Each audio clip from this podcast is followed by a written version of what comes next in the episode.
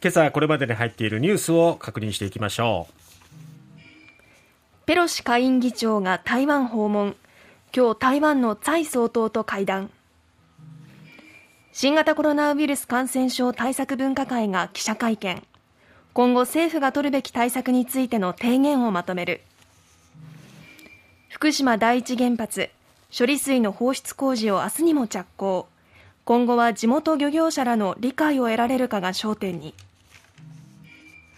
プロ野球ヤクルトの村上宗隆選手が日本史上初となる5打席連続ホームランを達成。甲子園代表校の4校が新型コロナウイルスの集団感染を発表。これを配慮し大会主催者は初戦の日程を変更。まずはアメリカペロシ下院議長が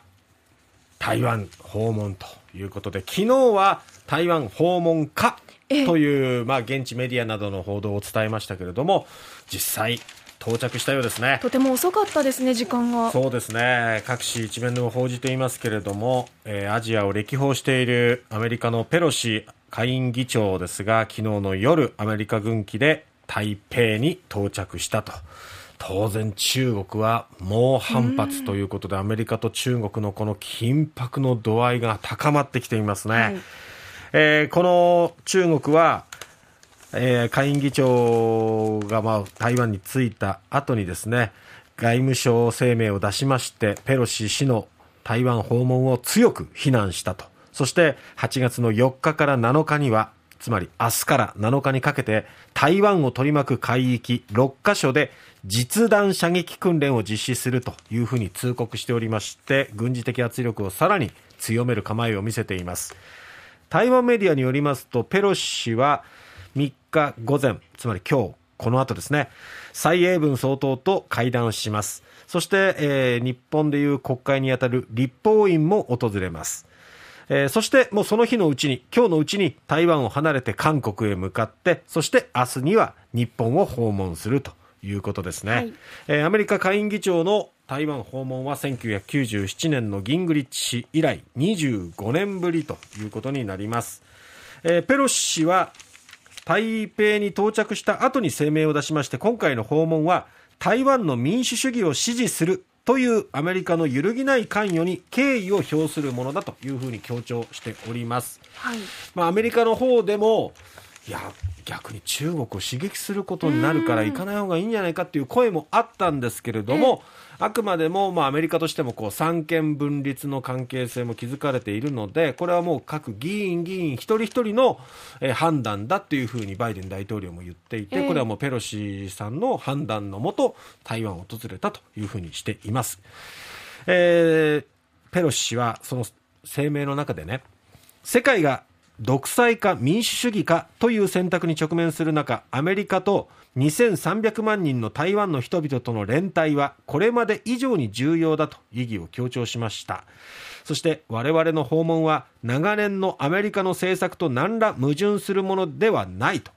いうふうに主張しています。これは25年前にギングリッチ氏が議長として台湾を訪れていたということで、まあ、今回が初めてのことではないですし、えー、昔から言ってるんだよということで、うんうん、特別なことではないんだということをまあ強調したいんだと思います。はい、そしてアメリカとしても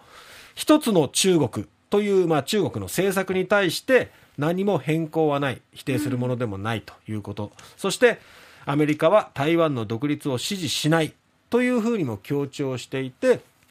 中国に対して、まあ一応、おもんぱかった発言もしております。ただ、中国は軍事的な圧力を強めていて、このペロシさんが帰った後そうなんですよね台湾に対してどういうこう対応対策してくるのかっていうところがね、まあ、さらに圧力を強めていくのかどうかっていうところがちょっと心配なところではありますね。はいさて、続いて新型コロナウイルスですが、感染症対策分科会の尾身茂会長ら専門家有志は、昨日、感染者の全数報告の変更や一般の診療所でも感染者を治療できる体制づくりなど早急に対策の見直しに着手する必要があるとの提言を発表しました。はい、まあ、国が何もしないから、政府が何もしないから、しびれを切らしてっていうところで、えーこの分科会も重い腰を上げて提言したっていう形でしょうね。はい。で、えー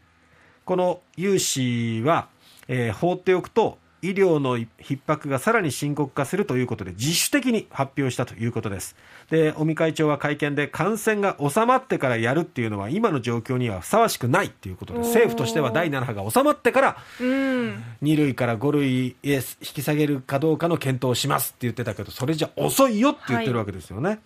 で新型コロナは感染症法で、まあ、新型インフルエンザ等感染症に位置づけられて2類相当の措置に加えてより厳しい対策も実施しております。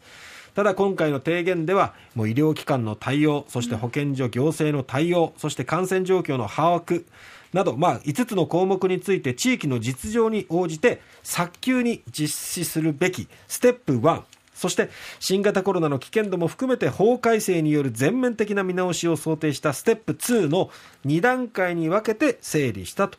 いうことで医療機関の対応はどの段階かにかかわらず一般の診療所で基本的な治療や相談に対応できるようにする。入院できる施設も増やす。費用は当面は公費での全額負担を続けるがステップ2では公費負担は重症者の治療や高額な治療薬に限る。といった形で、まあ、2類から5類に引き下げると公費の全額負担っていうところができなくなってくる。すると自費で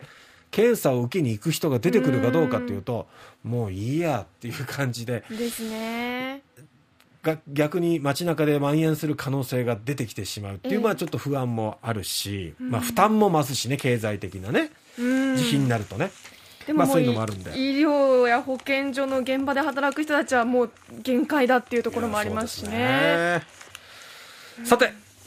スポーツ。ヤクルトの村上選手。はい。熊本出身すごいね。5打席連続ホームランということで、まあ、2試合を通じて達成。あの、ええ王さんを抜く記録ということになりまして、はい。スポーツヒートアップでも詳しくやりましょうかね、